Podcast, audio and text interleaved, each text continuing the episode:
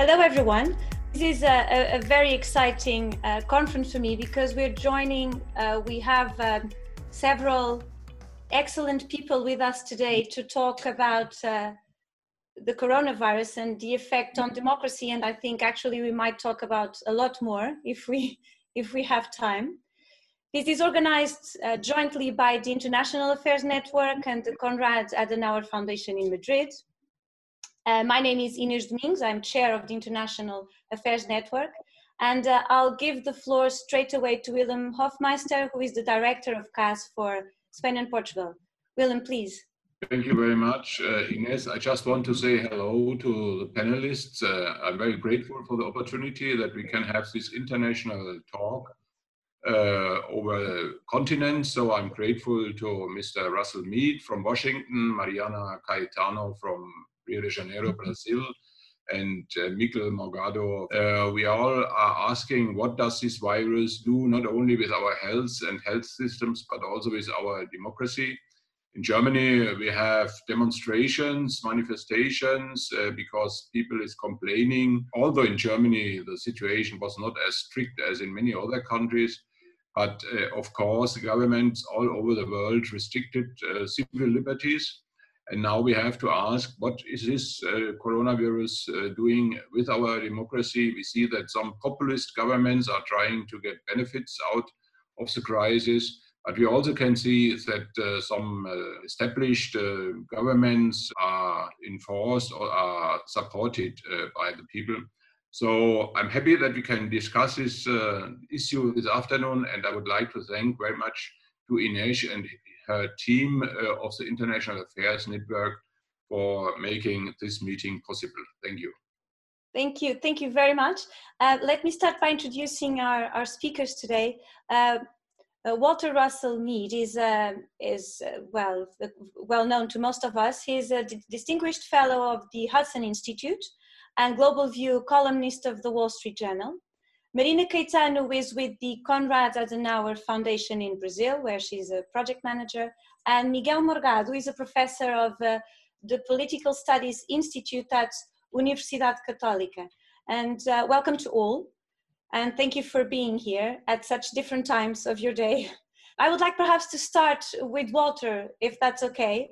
And uh, uh would you like to, each of you, to make a short um, shall we say 10 minute um, intervention then and then we can ask some questions? Is that all right? All right. Yes. walter would you like to go ahead please? Thank you very much. Okay. Well you know it's very difficult to talk about um, something like covid-19's effect on democracy because i think we're going to see it um, play out very very differently in different parts of the world. Or most of the covid victims have been in relatively well developed countries. Um, and maybe in the end, though, the, the greatest impact is going to be in the global south, where in Nigeria, I think there's a bad outbreak in Kano, and this may be spreading.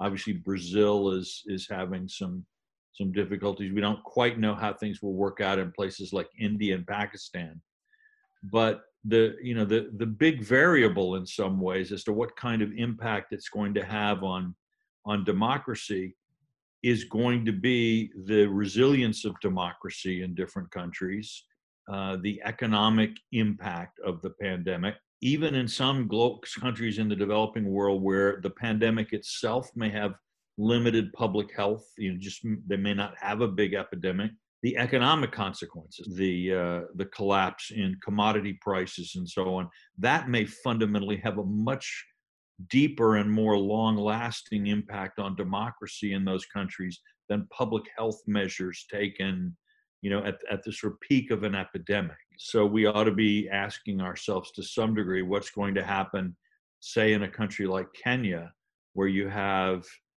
maybe the greatest locust swarms of modern time coinciding with a public health emergency, coinciding with a global economic collapse whose, whose effects will be felt at every level of society.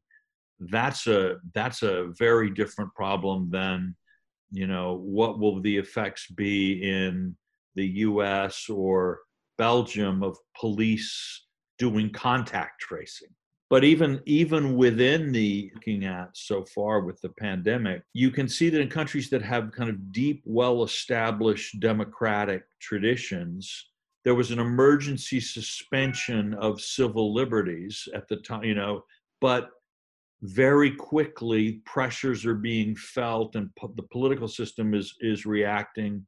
We're worried in some cases whether the lockdown would end too quickly rather than whether an iron fisted government is going to clamp down indefinitely. So I think where democ- by and large, where democracy was robust before the pandemic, it will probably survive the pandemic reasonably well. But where where you had less historical experience with democracy or or counter democratic forces already active, then you may see a very different uh, different outlook. Thank you.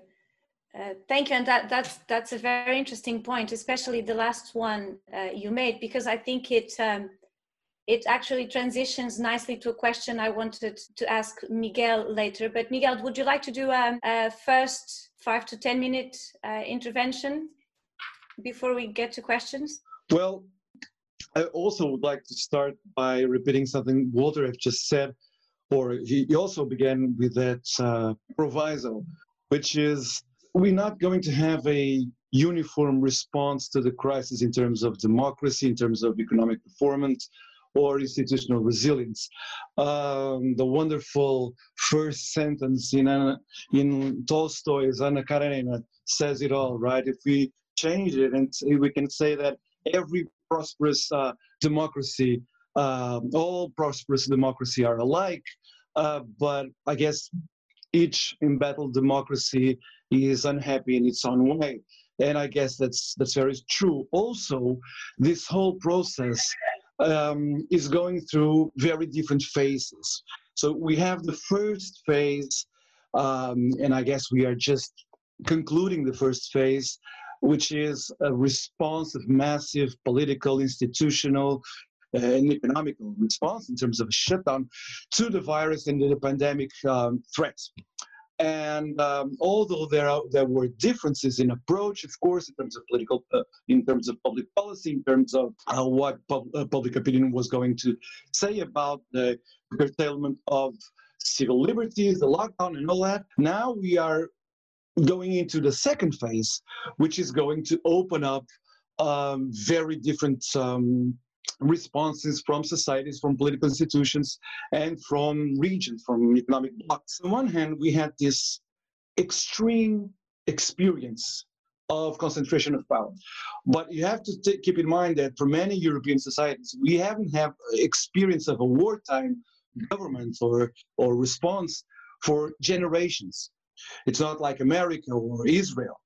Uh, so for a country, for Mediterranean democracies, this has been an unparalleled experience of concentration of power. If we go back to the, to the long term, if we go back to the history of democracies in the last, say, 150 years in Europe and North America, we can say that an horizon of progress is good for democracy, for democracy prospects. So if you want to keep this in a very colloquial colloquial language, you can say that optimism is good for democracy. But the reverse is also true. Pessimism or the elimination of an horizon of progress is bad for democracy. People tend to lose faith in democracy if they have a pessimistic outlook towards the future. I would propose this for the discussion as a general rule. And the way I see it now, although we don't know what's going to happen in the next few months, right? But as far as I can tell, this pandemic in Europe, not not saying this is true about America or China, but it's true about Europe, I would say. This has removed a lot of the elements that were there to make an horizon of progress. So on the on first you had a pandemic, a sense of vulnerability as you never experienced here in Mediterranean Europe people were expecting in March, uh, it was a general expectation that perhaps a third of the population could die. I mean, there was this sense of panic and fear. Um, you know, all those scenarios of catastrophe and collapse of all the institutions of the National Health Service, but also other stuff. Uh, it didn't come true, sure. So a sense of vulnerability that you didn't have before. On top of that, you have to make comparisons, right? So after the, the Berlin Wall fell, the long, the decades-long competition between a communist system on the one hand and a capitalist democratic system on the other uh, came to an end. So we won, okay? But 10 years afterwards, or 15, 15 years afterwards, a new competition came into place without us knowing, which may not be very powerful in Europe, but outside Europe, it, it sure is. In Africa, in South Asia, uh, in parts of Latin America. And that race is between the American model and the Chinese model. So we're going to experience a very severe economic crisis, especially here. The economic crisis is not going to be uniform. And we here in Mediterranean Europe are going to have a deeper recession than others, than Northern Europe or than Eastern Europe. Of course, some of those countries going to, which are going to do better than others are strong democracies. Of course, I have strong faith, for example, in the way America and Germany are going to overcome this.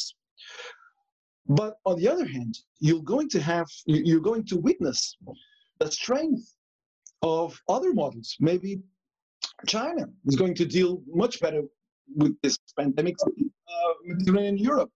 So we're going to begin to lose structural faith in the superiority of democracy in dealing with big challenges.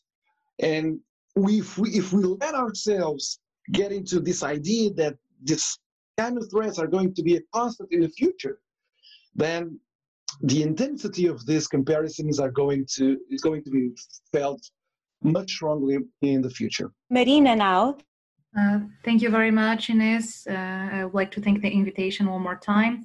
Um, well, I think it was it was important that Walter and Miguel spoke before me because I think I will focus much more in Brazil and I totally agree when Walter says that it's not possible to make a very deep analysis of what will happen to democracy with the virus, but I can try to give uh, some glimpse of what is happening already in Brazil. Uh, so when you, when you ask the question, what is the violence doing to democracy in the country? So it's, it has been enhancing the polarization that is part of our political and society in the country for the past four years. So uh, it doesn't come uh, as a surprise. Uh, because of most of you already know, we have a populist president that is unfortunately dealing with this uh, issue in a very populist way. Um, and of course, having a populist president in the middle of a pandemic, it is not exactly an easy task for a young Brazilian democracy. Exactly 32 years of democracy, my, my age. And so the pandemic became a strong polarized political issue in Brazil. There are different uh, uh, answers in different levels of governance, which of course makes the population confused on how to handle it. And um, he declared a few times that the results of an economic close down would be worse than the numbers of deaths related to the pandemic.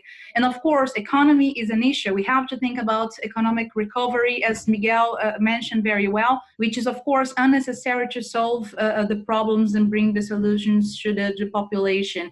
So, uh, as a populist, he takes legitimacy of reality and changes the fact to become himself the official reporter of the information and it's been working uh, not differently. He has not lost any support uh, from his uh, most faithful supporters since the beginning of the pandemic which uh, for me at least and for some specialists it comes as a surprise. So it means he has a very uh, strong basis and it means that the population is also so confused about what is happening in the country. As a populist, he needs to have an enemy, as a common enemy. So everything that is against what is his, his proposals and his ideas uh, is considered a communist or leftist. And of course, the polarization and social discontent helps feeding this populism in Brazil right now the population they want simple solution for complex problems exactly like the ones we are facing right now it's not something that will face uh, uh, uh, quickly. It's something that should be thinking the long term. And unfortunately, we do not have uh, leaders, and we do not have a leader right now thinking in the long term. As Miguel said, that we need uh, to be careful on economic recovery and so on. Another point that is very worrying from the Brazilian perspective, that it might have some um, similarity with the US, is also the critics on the press and, and, demonstrations against democracy. So it is not a surprise. No? The, the federal government and the president have always been very critical to the press, but it seems that it has increased. We also had a few attacks uh, on the streets in, for the press. They have been attacked uh, a few times, which of course uh, it doesn't come uh, in a low in a high point for our democracy concern the institutions in brazil some supporters are showing posters at now at some demonstrations asking for military intervention they are a minority we have to face that but we should be vigilant you know? the society and the institutions should be vigilant uh, as most of you know, we do not establish a culture of debate about the dictatorship in the past. So we are a young democracy that doesn't know, the society doesn't know how to handle uh, their, their rights and duties and doesn't understand how it functions. So um, this amnesia culture from the dictatorship, we're, we're not having an Erinnerungskultur, now as the Germans had, um, it's a big problem. Uh, it doesn't seem to be understood by, by, by, the population. Some people still recall the dictatorship as the golden years or a time it was safer to, to, be, uh, to, uh, to live in a Brazilian city. So we have to be really vigilant on that. And uh, also this disbelief in science and not having the uh, people submit to what he wants. He fired two ministers. Well, one fired, well, one quit. So it means we do not have a health minister at the moment, which is very worry. Uh, Bolsonaro has, of course, surrounded himself with a lot of militaries, but now with the pandemic, it seems these numbers have increased. So the latest numbers, we have 17 appointments of um, names in the military to work in the health uh, uh ministry, although they do not have anything related to, to health background or any historic on working on that. So we, we should definitely be taking a look on that. Okay yeah that's it. Thanks. Thank you very much. Um, now uh, i'll take the uh, the opportunity given that i'm talking with you to ask a few round of questions and then we'll open the floor. If you have a question and write up your name we'll call you up in, in by order. So just write up your name and we'll call you up and uh, and open your microphone so that you can ask questions. And as you as you start doing that i'll ask uh, three quick questions to our to our uh, guests. Uh, first, to Walter, um, first the point that uh, Miguel made that actually um, the impact on growth might actually be worse if the, the decline in growth is too fast and too prolonged and the recovery does not take hold very fast. That is definitely a risk uh, to, to, to democracy and to institutions because that tends to incentivize uh, populism, etc.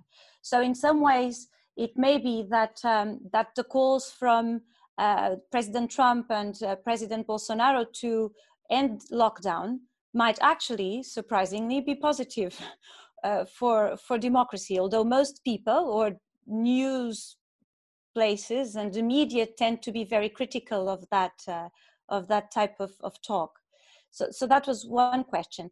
The second question is about the role of multilateral institutions, quite often criticized for, um, well, for uh, threatening to cut down the funding at the time when it's actually needed to have a, an international response or, or, or a coordinated response.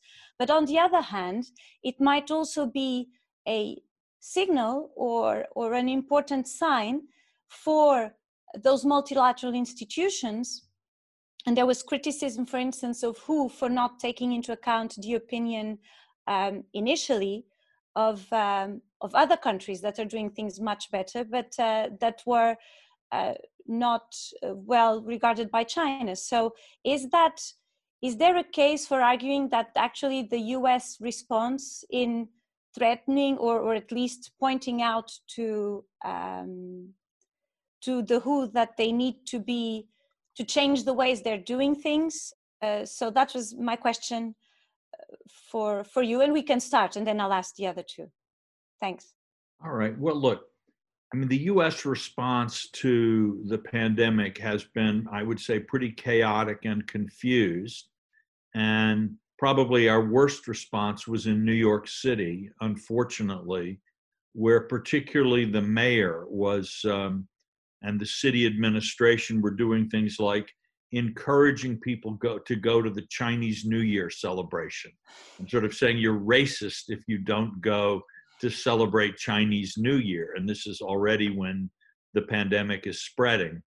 Uh, and the um, the mayor refused to close public schools because, you know, and it's a real reason.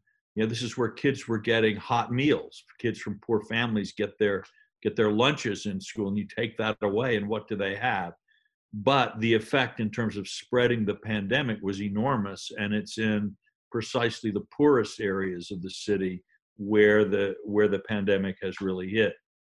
So we've had that. On the other hand, in in uh, Washington State and California on the West Coast, where the pandemic began earliest, actually the response, you know, we we seem to have managed it pretty well, and the U.S. death rate per million is really quite low. I mean, if you compare individual cases, the U.S. with particularly with European countries, the U.S. does not look good. But if you compare it with cases per million, and you realize in a sense that mm-hmm. the U.S. is better compared to the EU as a whole than any one country within it, including, by the way, the regional variations in the pandemic and the response to the pandemic. It hadn't been that terrible for something that none of us actually still understand. I would say the most profound unknown in some ways, other than will the pandemic, will the virus mutate in ways that make it even more dangerous, uh, is will the economic impact at some point, which we've already obviously seen, but will it impact the financial system in some way that causes a kind of a cascading collapse. Uh, we, we still don't know the name of this thing, we don't know the size of the problem. The US response to the pandemic is like every country's response to the pandemic. We're making it up as we go along, and parts of it are, are, are proving successful and parts are not. This lockdown issue that you mentioned is very interesting because you know public health the, the advice of public health professionals in the face of this phenomenon has changed several times. So, and there was a time, there was a time when if you were a good person, you believed that lockdowns were the only possible answer, and the longer the lockdown and the more severe, the better it was. And that is, you know, that is, I think, partly reflects the experience in New York where they failed to do it early enough, and the consequences really were extraordinary. But if you, but as we've gone on with this thing, you know, Sweden is not actually having a, you know, a horribly worse pandemic than other places. So the, their failure to do the orthodox lockdown has not been the disaster that some predicted. On the other hand, the economic impact of the pandemic in Sweden has also been severe so that both the pro lockdown people and the anti lockdown people have actually failed to predict what would happen completely. And that's in the nature, you know, the, the part of the problem with this pandemic is we are not used as societies to dealing with problems that we just fundamentally don't understand. Um, and so you know our technocrats are used to being able to go look up in the in the books on their libraries and find the right answer. And then we you know then the job of good politicians is to apply the correct answer that the technocrats have given. But what happens when we're facing a new virus and a new public health situation and a new interplay of the economy and the virus and the pandemic that that none of us know what to do. So six months from now we will all be a lot smarter than we are now. And we will all be able to say all kinds of things we should have been doing now that we just don't know about. So we'll see. Well thanks. We already have um, one question so i'll uh, i'll ask uh, professor André Azevedo Alves to um, uh, well to come and, and ask his question. Thanks, uh, Ines. First, uh, let me thank Walter, uh, Miguel, and Marina for their interventions. My, my question is brief and directed to all three uh, in their different contexts. Uh, so assuming the probability, we we don't know for sure, no one knows, as Walter was just now saying, but assuming the, the possibility that there may be a second wave, and also that assuming that this second wave may perhaps uh, bring about calls for a second wave also of lockdowns, how do they see the political implications of this second wave, not so much of the virus per itself, but of a second wave of lockdown, especially in liberal democracies? Thanks. So um, perhaps Miguel would like to go first. Um, just let me uh, before I I got to uh, I get to the question, let me just add to something that Walter has just said. If we check the regional diversity within Europe, in terms of the impact of the pandemics, there are a lot of things that we don't know. So the last hit region in Europe was Eastern Europe, mm-hmm. Eastern and Southeastern Europe. I haven't heard a single person give me uh, giving me a good reason why was that, mm-hmm. and I think that's decisive to know what happened. So a lot of we had a lot of speculation about in March, say, about uh, our predictions of how severely would a country be hit. We would take into account the quality of the national health system, the the the depth of links to China, whatever. So and then everything happens, and you check that countries like Greece, like Hungary, like Poland, um, I mean, they were practically not hit by the crisis. And what happened? We don't know. Within Italy, and you, you go and check what happened in Italy, which was really a nightmare, um, no matter what the angle that you try to analyze the situation in, in Italy. The northern part, which by the way has a far better national health system than the southern region in Italy, was by far um, hit the worst as compared to, to what, ha- what happened in Rome and Naples and even the islands. So there's a lot of things that we don't know, uh, and that's a good way to start my, you know, attempt to answer André's question in, in European democracy are going to try to stabilize public opinions by saying this was um, something that happened to us no political responsibility here.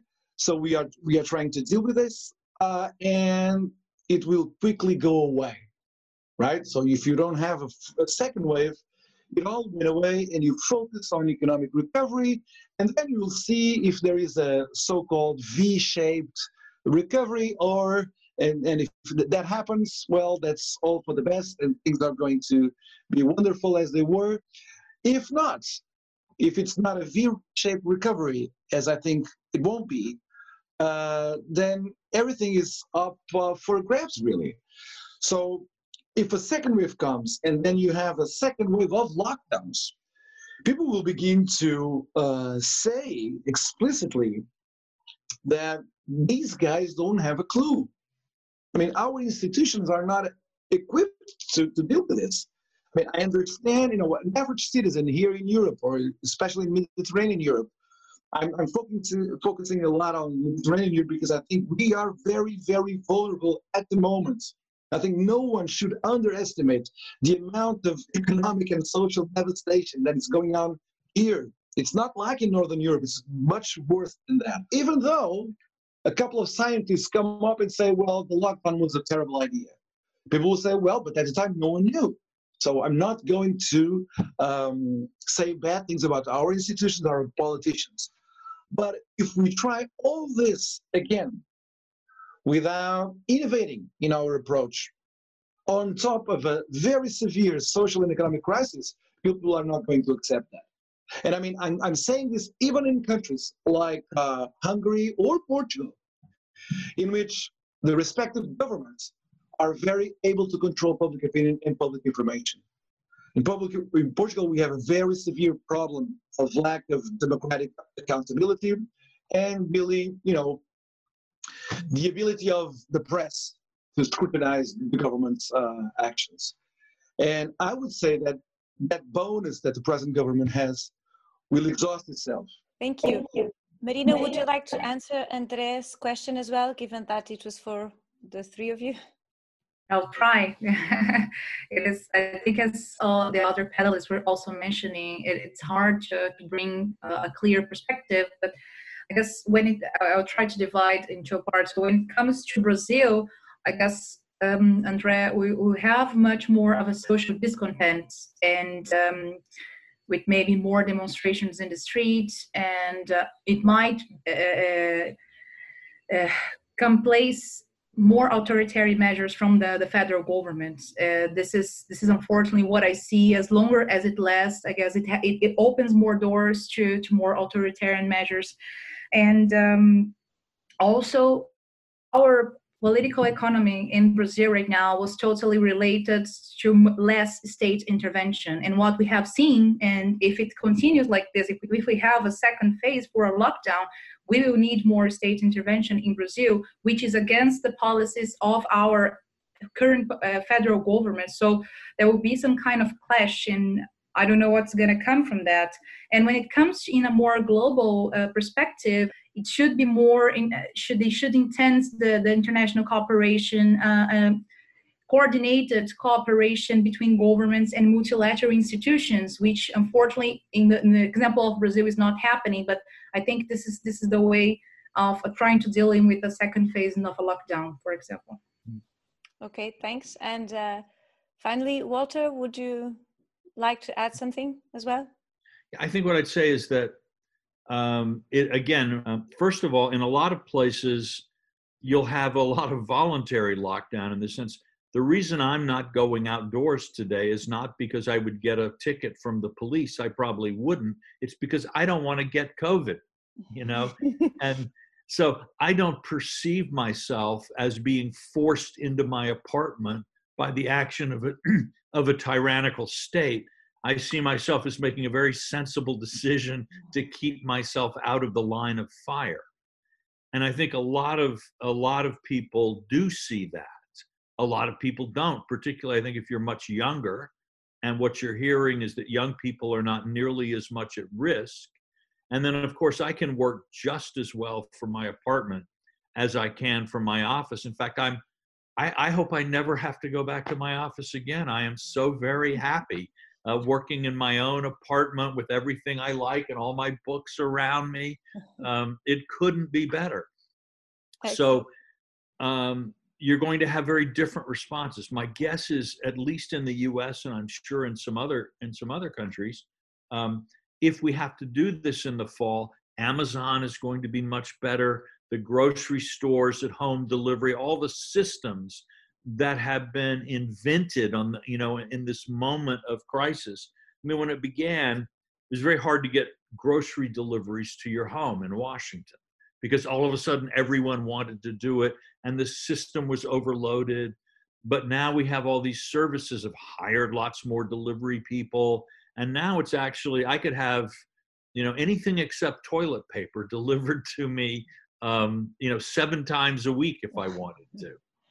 So, in that sense, the system has clearly adjusted. Again, the problems are the people who can't work from home and whose lives are, are you know, whose restaurant owners and waiters and people who work in bars and, you know, coffee shops and all of this, their lives are getting ripped up in a much more profound way.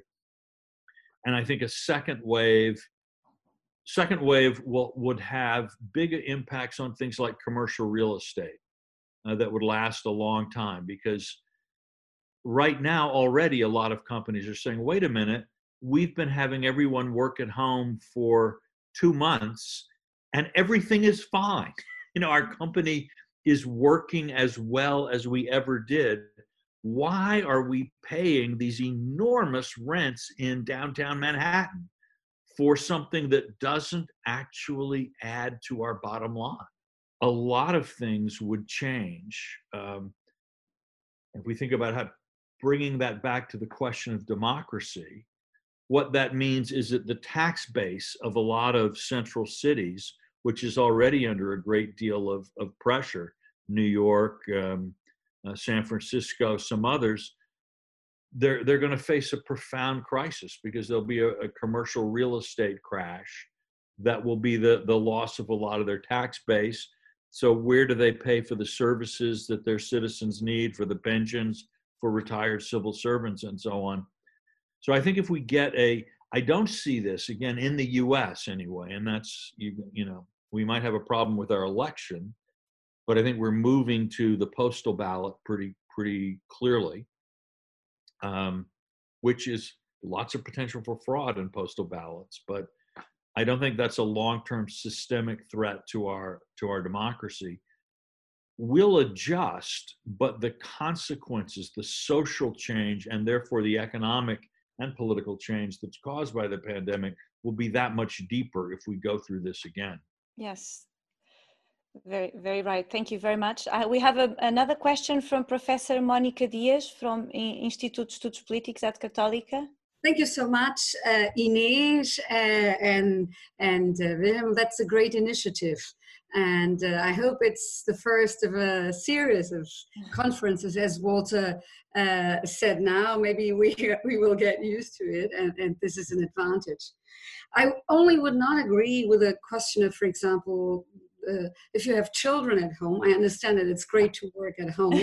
if you have, it happens to have small children at home, uh, well, I could send you some so, for a few days. And, and maybe you would make a very different experience in your apartment, in your beautiful apartment that we can, that we can see. Well, anyway, um, what what I wanted to say is that uh, when we discuss the effect of, of uh, uh, on democracy of, of, this pandemic on democracy.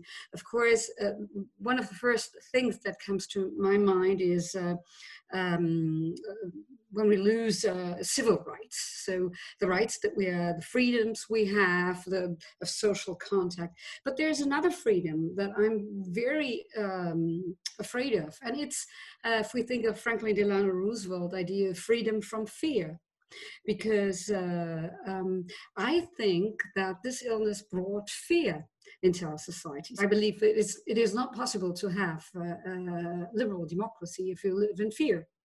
And uh, of course, this fear also leads to many, many conspiracy theories, to um, fake news, to uh, a variety of, of absurd information, um, and also to polarization and all these um, consequences or collateral effects, of course, endanger democracy. And I'm very worried about, about this, so I would like to hear you on that. And um, another question also the the of course the other members of the, the panel um, and uh, Marina and Miguel of course and my my uh, uh, the other question has to do with uh, something that you mentioned in the beginning. Um, so the idea that democracies liberal democracies do not seem to be dealing better with this pandemic but look we really do not know how autocratic regimes are dealing with this because we do not know. And most of the people who try to, to uh, um, inform about the reality that's, that's happening on the ground of these countries are imprisoned or will be tortured or, or worse, or will disappear forever. So we don't know anything about the numbers. So I'm, I'm, I have great doubts about the numbers of Turkey, about the numbers even of Hungary, and, and, and, and so just, just to stay in Europe. Okay, and of course, I, I, the numbers of Russia will not be, uh, or I, I don't trust them, and also, uh, well, you don't need to talk about China, of course. Mm-hmm. But anyway, what I want to say is that, that, the presumption that is made is, in my view, uh, extremely wrong and unfair regarding the capacity um, that liberal democracy still has. Thank you. So, shall uh, Walter start first?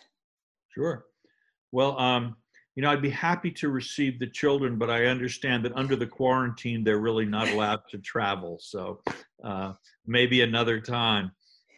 Uh, but that's part of what I mean by the adjustment. You see, if if it if you know the first pandemic, every, you know, the, or the first lockdown, no one knows what they're doing. Guess if this happened again, a lot of people would have, you know, would think about different things like maybe three or four uh, families would swap off and the kids would move from one place to another you know so that we we would come we would come up with these sort of small scale creative solutions to this. Um, or maybe we would just start giving the kids more drugs so that they would sleep all day. Uh, I'm sure that's crossed the minds of, of a lot of parents during the uh, the lockdown. Uh, but, but yeah, we would we will adjust to these things. You're absolutely right on the question of uh, comparing authoritarian and non-authoritarian responses to this.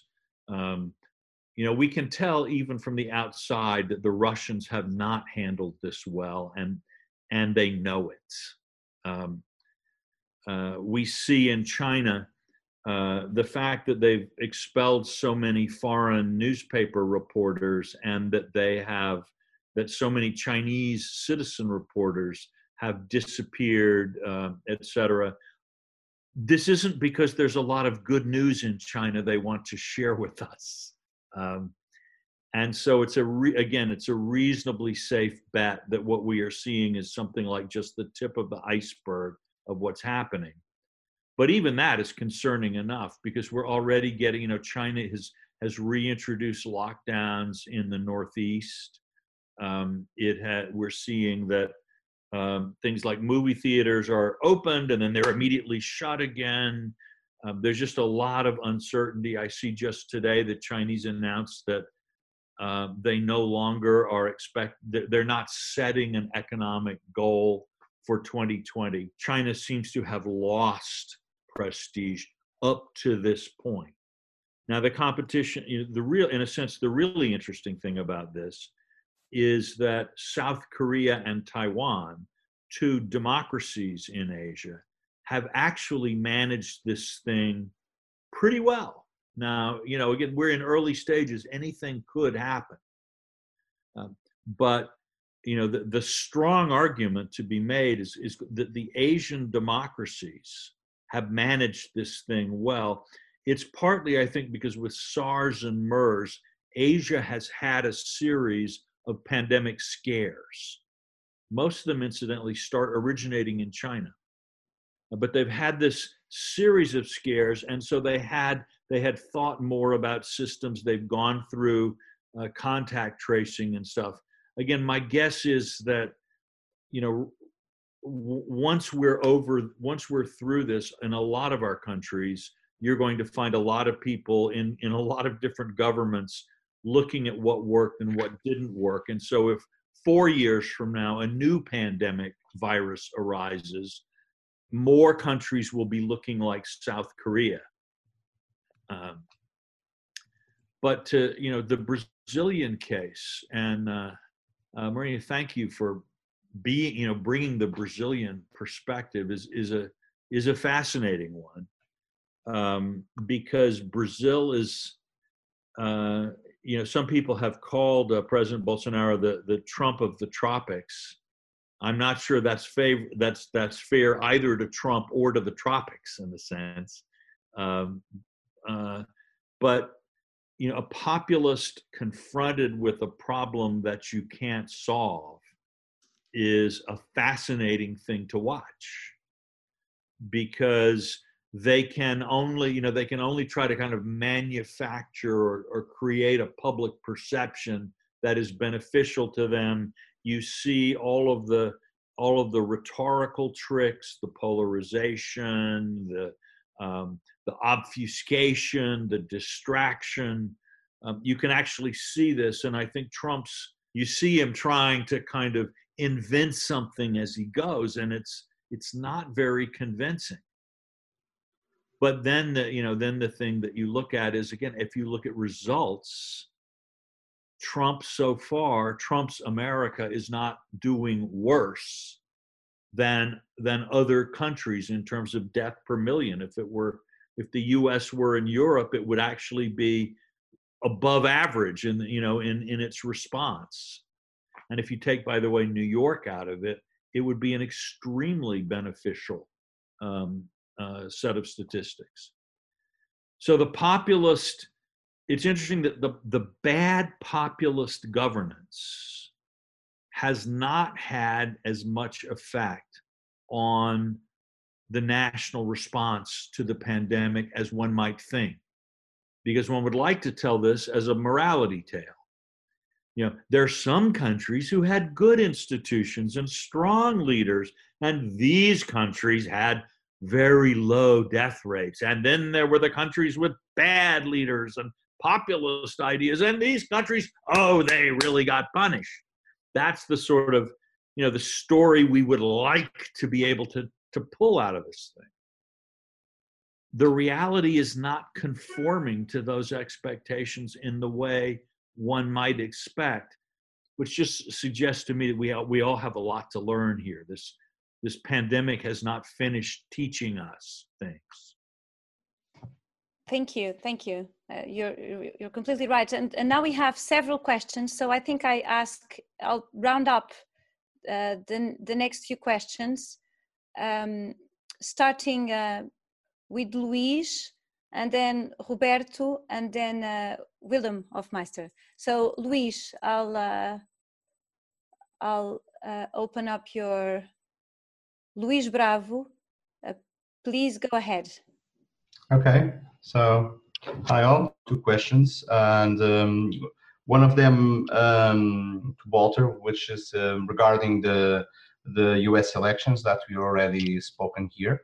Uh, but uh, we have seen, uh, of course, huge polarization of the of, um, the political rhetoric shift for with these COVID-19 things, anti-China um, speech and uh, WH and uh, WHO speech, uh, anti-WHO speech on on um, while probably on profiting um, for a, a, better trade deal or whatever.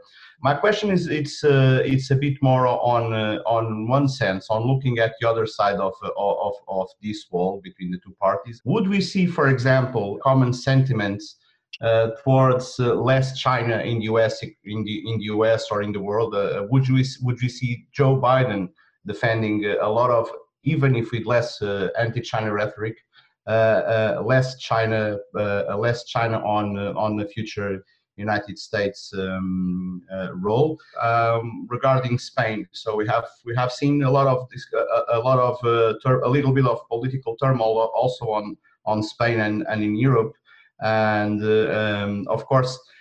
Europe is always late, arrive, uh, arriving late. So we, we, can say about whatever we can about the, the, the shift in turns that in US have been done, but uh, they have committed, and part of what we have seen in the markets and some signs of stabilization has to do with that quick and uh, whatever it can take response to um, to the economy. Here we are still discussing uh, a bit uh, a bit what we are going to do three months afterwards, and we are seeing some signs of uh, political unrest, especially just right beside us in, in Spain.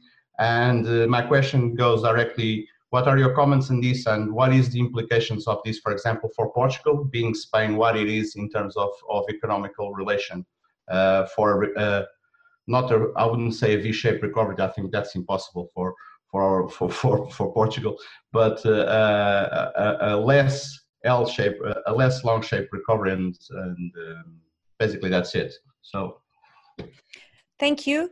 Uh, now, Roberto Varandas, please. Hi, everybody. Thank you for, for the opportunity to ask the question.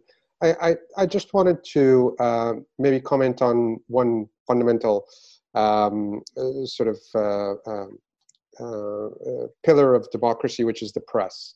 Um, the press is ever more uh, polarized. I mean, just yesterday, for example, and, and picking up on Walter's point, um, just yesterday I saw um, how the press treats Cuomo versus uh, the governor of Florida, for example, just because they are from two different parties. Um, Cuomo is, is, is, portrayed as a hero. Uh, the governor of Florida, um, uh, some sort of villain, um, uh, because he decided to to let go some some low functionary in in the um, in in in the stat- statistics office of some sort. Um, and you know, uh, in in in Portugal, uh, you know, we had this also this this this huge sort of uh, kudos for for the government, um, mid to bottom of the table in terms of of the deaths. Um, you know, a, a, little snarky remark to Marina: if the press has a problem in Brazil, they should just come to Portugal. They'll get a subsidy from the government. Um, YouTube and Facebook do not allow for posts that are anti uh, WHO recommendations or um, or that uh, provide alternative points of view. Uh, they're censoring everything. Um, Spain is policing um, uh, social media. Uh, they, the, uh, the, the, the, leader of, of, um, of um, the, the, the, extreme left-wing party that's, that's in government was caught um, uh, talking about how, how they, were, they were policing um, um, uh, social media. Uh, isn't it worrying also where the press is going and, and also new media, which is the new press? Aren't, aren't we all worried about where this is going? Um, because suddenly, uh, you know, you at some point you won't be able to have a different opinion. I mean, I, I myself, I'm very concerned about it. Uh, so I just kind of ask this open question about the role of the press and, and how, how you think this, this will evolve. Thank you. And uh, Willem Hofmeister, uh, I think your mic is on. Okay, thank you. Uh, I, I, would like to come back to this uh, democracy uh, issue.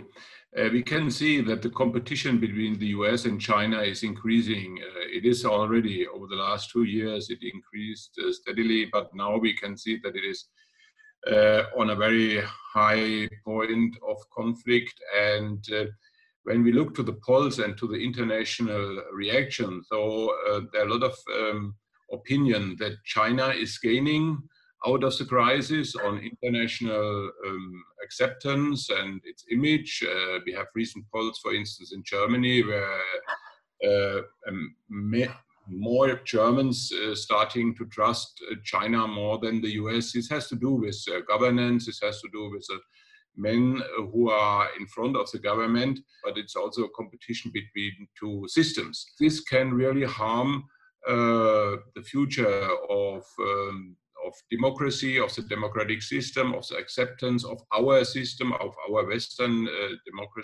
democratic uh, system, that China is gaining ground.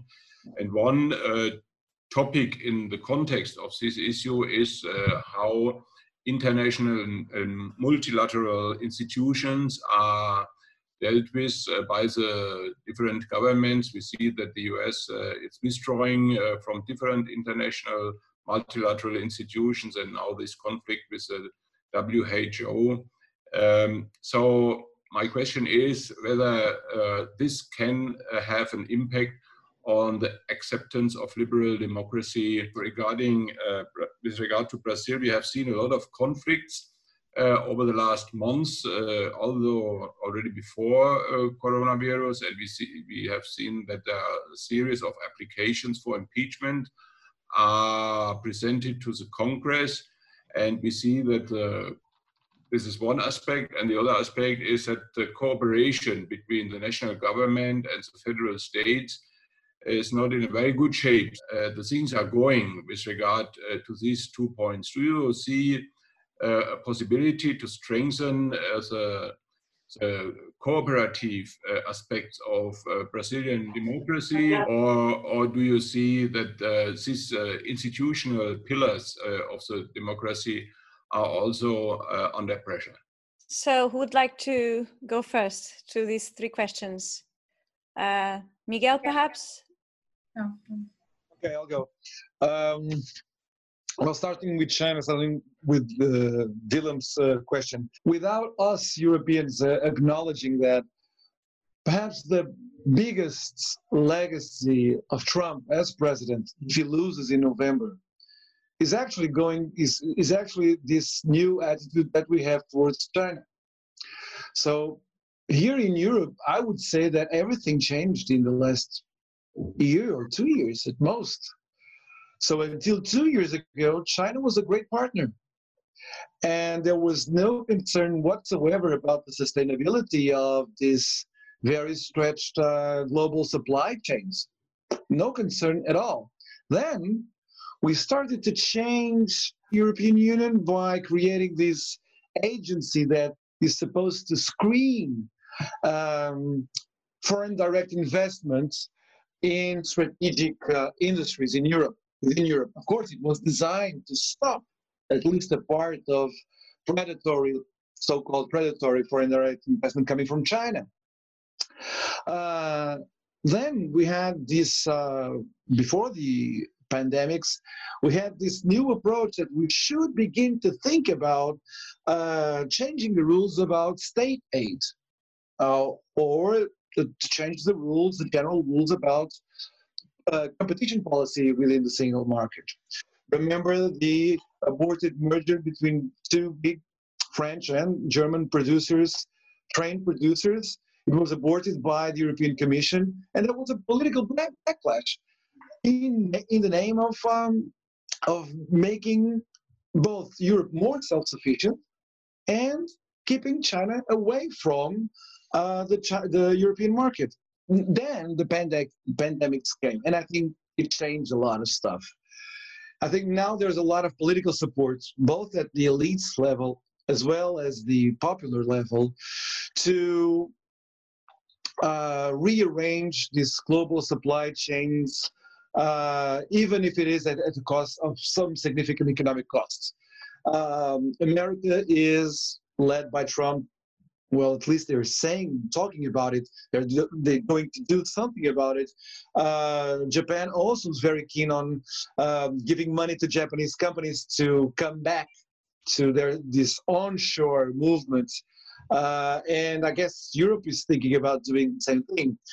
But uh, to go back to Monica's question, it's not that we, I'm concerned about the competition coming from autocracies or whether autocracies as such are able to deal better with emergencies like this like this than liberal democracies. It's China.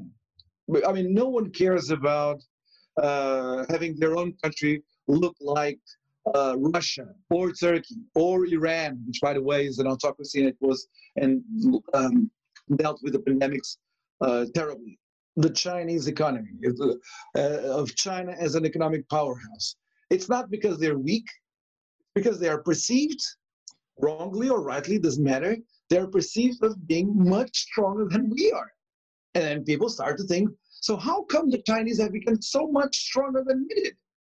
And people, and some of the interlocutors in this discussion may raise their hands and say, well, they have different institutions. Why don't we imitate some of their institutions?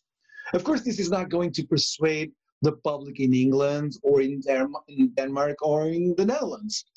But it's persuading a lot of people outside Europe, of course, in the so-called third world or in the so-called developing countries, um, to to answer um, Roberto Roberto's uh, warning about the frailty of the press and the new media, I was uh, making the case in my first statement that we are witnessing a very dangerous concentration of power by national governments in Europe. It's the same thing in outside world, but I'm concerned about Europe now. This concentration of power is extremely dangerous on on top of all the things that the governments had to do in order to impose a lockdown to keep people at home, now we are seeing the effects of this very large government intervention in the economy. This is an immense opportunity for corruption and abuse of power. I have no uh, doubt in my mind that this is opening right now an immense and very dangerous window of opportunity for corruption in a very big scale and abuse of power in a very big scale. And uh, how big is that scale? Well, it's the scale that says governments are able to blackmail every autonomous force in civil society with these kinds of resources that are being used uh, in the name of this so-called economic recovery. And again, it's not the same thing to have a government spending, I don't know, 10% of GDP in helping directly uh, companies and workers uh, in Northern Europe or in Southern Europe. It's not the same thing. Um, so here in Portugal, we have this uh, very, uh, I'm also very concerned about the unanimity around what you can read in the newspaper. We had this um, um, I don't know how to describe this episode. Uh, the leader of the opposition here in Portugal wrote a letter to the rank and file of his own party, which is my party, by the way, he was admonishing people who criticized the government. People who were criticizing the government were not patriotic. I mean, this was said and written by the leader of the opposition himself, not by the prime minister, but by the leader of the opposition.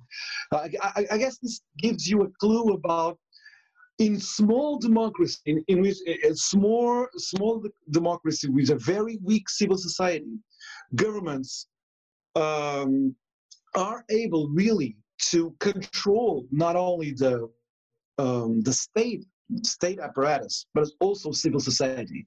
And I'm very concerned about what's going to happen here and also in Spain um, uh, as far as that uh, problem goes in the next uh, year or two years or three years. Very, very concerned. Um, Luis was uh, asking us about what I think about the relationship between Portugal and Spain when we witness what Spain is going through now.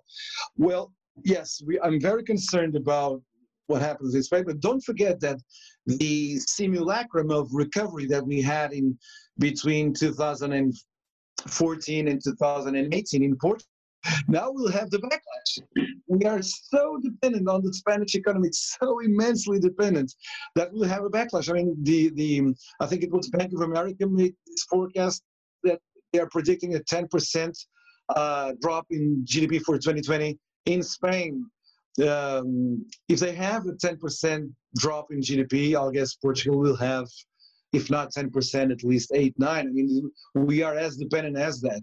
Uh, Portugal went into this uh, crisis in an extremely vulnerable position. We have debt all around us, both public debt and private debt, and we became very, very dependent on tourism. So it's not good news. And we'll have a, a political crisis in Spain on top of that. But let me just finish and conclude. I know I'm talking for a long time now, but let me just conclude by saying something about Spain and about populism. They try to create political legitimacy, the present government in Spain, by polarizing the, the, the, the debate even more. So a lot of populists in Europe both in Southern Europe and Northern Europe are seeing this crisis as an opportunity to make their own changes, changes that wouldn't be accepted in normal times, but may be accepted now.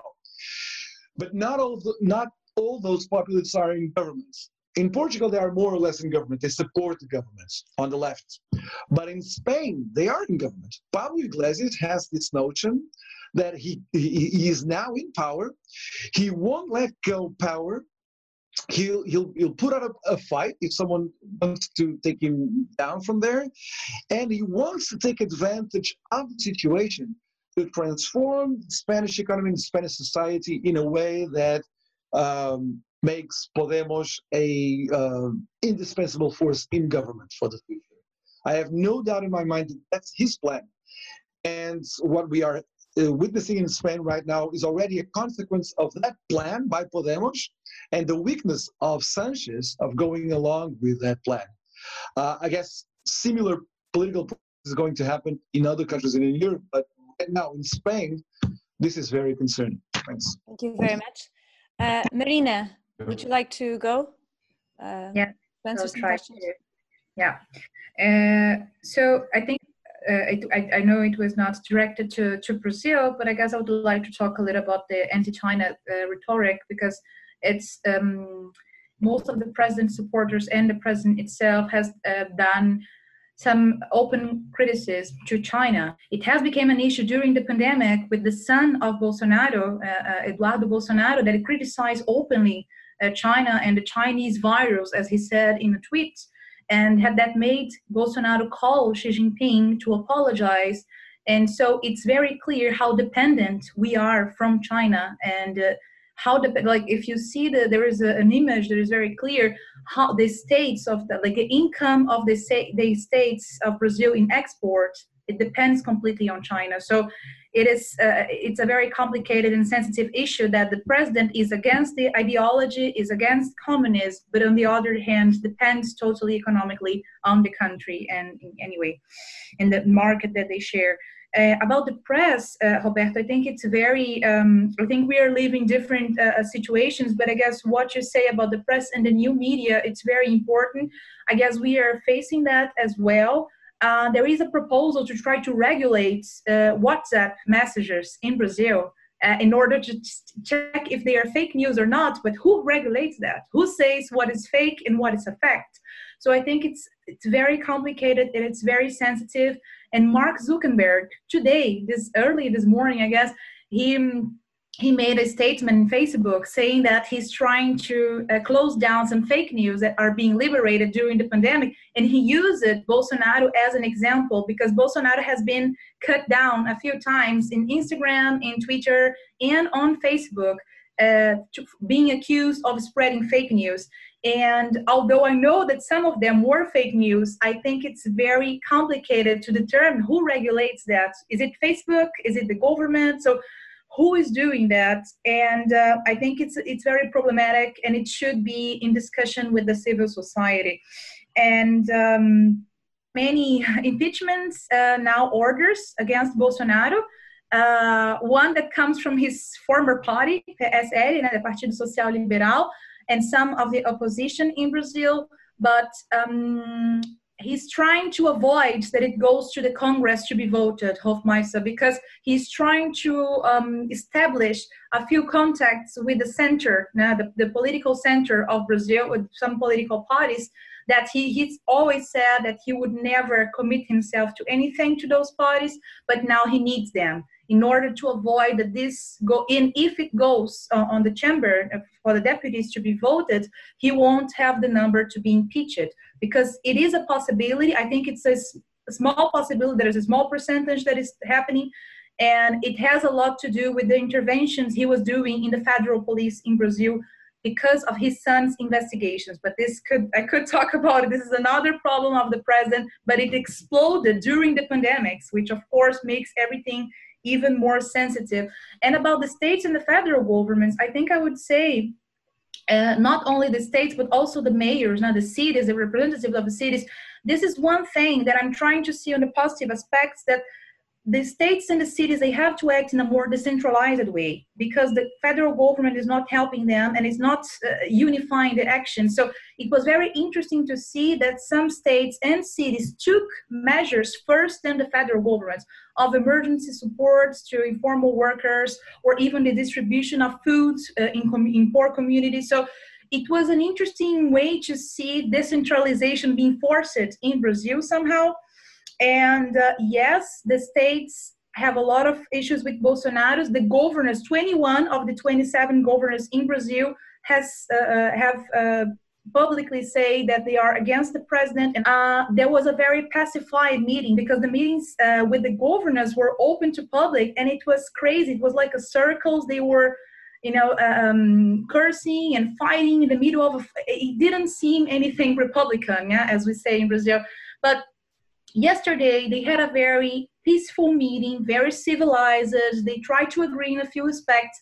And I understood afterwards that this is also a, a, a device of the Ministry of Economy because every time we have more political instability, we lose value in our currency and in our economy. So I don't know if you know, if you are aware, but Brazil was the one that lost almost 40% of value in its currency. It's one of the countries that most lo- uh, lost value of currency during the pandemic. So I think he's trying to look at the economy in a more way and trying to be more uh, sensitive when it comes to politics and trying to bring more unified action. So I hope that after this meeting yesterday, they can try to find the way to figure out the, their issues and try to find things together for the country.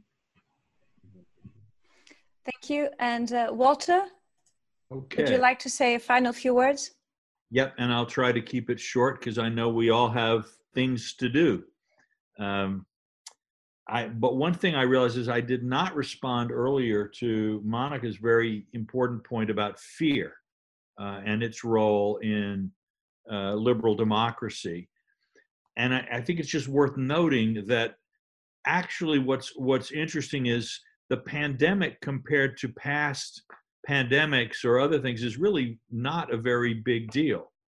Uh, they say 50 to 100 million people were killed in the Spanish influenza 100 years ago when the world's population was one third what it is today, something very small in, in comparison. The economic impact is bigger.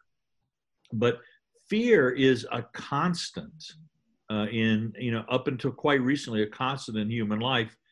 And as I think about my life in the United States, I was born when the polio ap- epidemics were raging.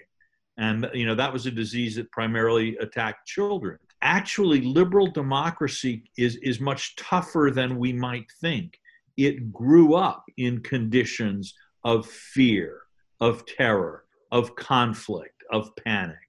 And so we should we should not think of liberal. I think we we are not being historically grounded if we think of liberal democracy as this fragile flower that can only endure in the in the most hothouse conditions.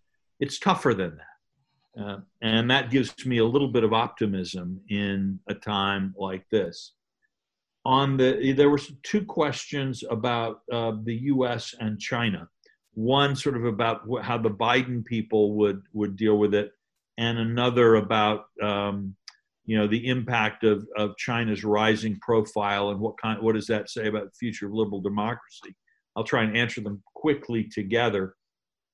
I think the Biden people are are going to make the case in the election, and I think they mean it that um, that they will be as opposed to China as Trump in the sense of trying to to curb China's uh, military and other adventurism but that they will be more effective at it than he will, basically because Biden isn't Trump and will uh, use multilateral institutions, use alliances, and so on in ways that Trump is either unwilling or unable to do. Um, if you'd like to see more about their thinking, I did a conversation with Jake Sullivan, who was Biden's uh, national security advisor when Biden was vice president and was in charge of policy planning at the State Department when Hillary Clinton was there. You know, it is the, the survey showing uh, that that in Germany now, China is more trusted than the United States by a lot of people, or is trusted by more people than the United States. Is certainly an interesting and a troubling one. From time to time, one does get these surveys out of Germany, often in response to someone like a Trump or an event like an Iraq war, and we'll see whether it you know whether under a Biden presidency we would return to the you know to a more normal um, configuration. I think it was interesting that China does better in the former GDR than it does in the rest of the country in these surveys. The other thing that we will, I think, want to think about going forward is that the next stage of China's planned economic development is a very direct challenge to the foundations of German economic power. Uh, and, you know, the the attack on the internal combustion engine and the sort of China's attempt to kind of capture to become the global center of the automobile industry and of innovation in automobiles. You know, the, the shift from internal combustion uh, cars, where Germany has 100 years of comparative advantage, is is a big one because if, if you go from electric car to from to electric car from internal combustion it's not like you just drop a new engine in the same box. Uh, everything about the car is changed by this and a lot of the the german engineering advantage a lot of what goes on in the mittelstand is not um, uh, it becomes suddenly irrelevant and we may see that I, I, you do hear this from some people in the German automotive industry that I think that you know that China is becoming a dangerous commercial rival for Germany. That may shift perceptions, not necessarily in a pro-U.S. direction, but in an anti-China direction. We'll just have to see. Uh, finally, on the press, this modern era of the professional civilized press is a fairly recent phenomenon. A newspaper reporter in the United States was not even really considered a white collar profession until even the 1960s. That, that often reporters went from secondary school to working in the copy desk of a newspaper and then became reporters from there. The idea that you would go from Harvard and Yale to go work at the New York Times, um, and then that your writing would be in this kind of very professional manner.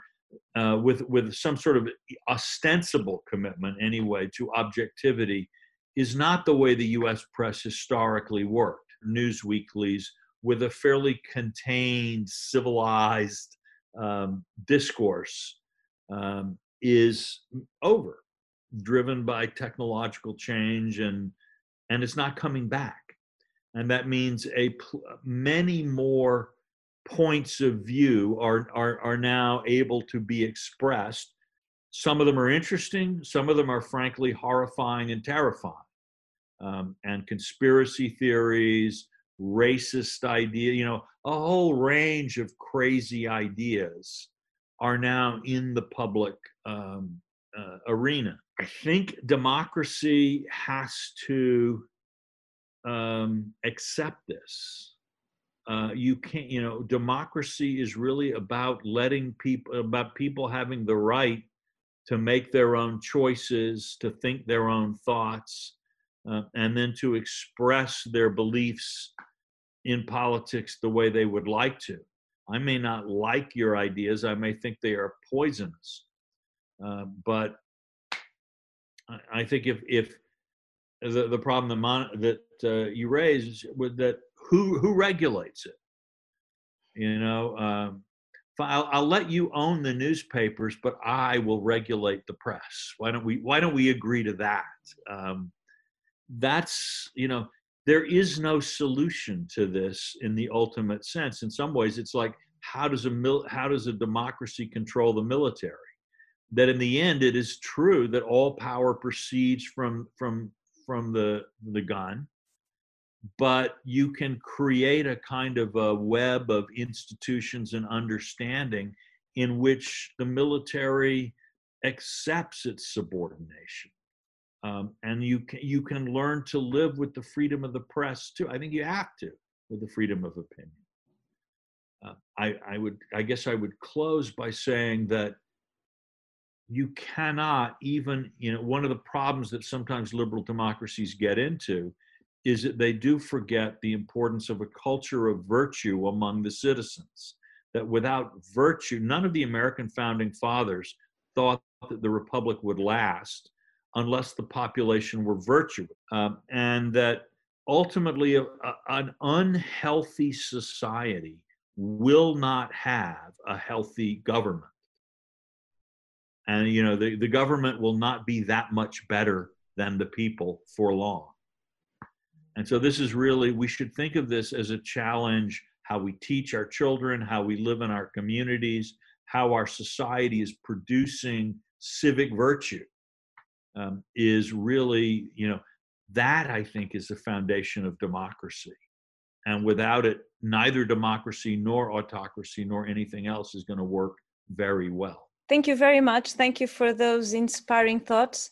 Um, I think we're getting to the end. Um, it's now uh, we've been talking it was a very interesting debate with a very lively debate so i'd like first to thank the konrad adenauer foundation for this uh, for helping and and hosting this event with us and um, and to thank as well all the participants in the in this meeting and all the questions that were asked and finally thanks all all the panelists for very inspiring remarks i think we're all uh, be thinking a lot more about this in the next few weeks. So thank you so much. I don't know, Wilhelm, if you want to say a, a few words to no, end. I, I think it's it was a nice uh, debate. I thank you very much for the organization. I thank the panelists again for participating from very far. They have come to Portugal and to Spain.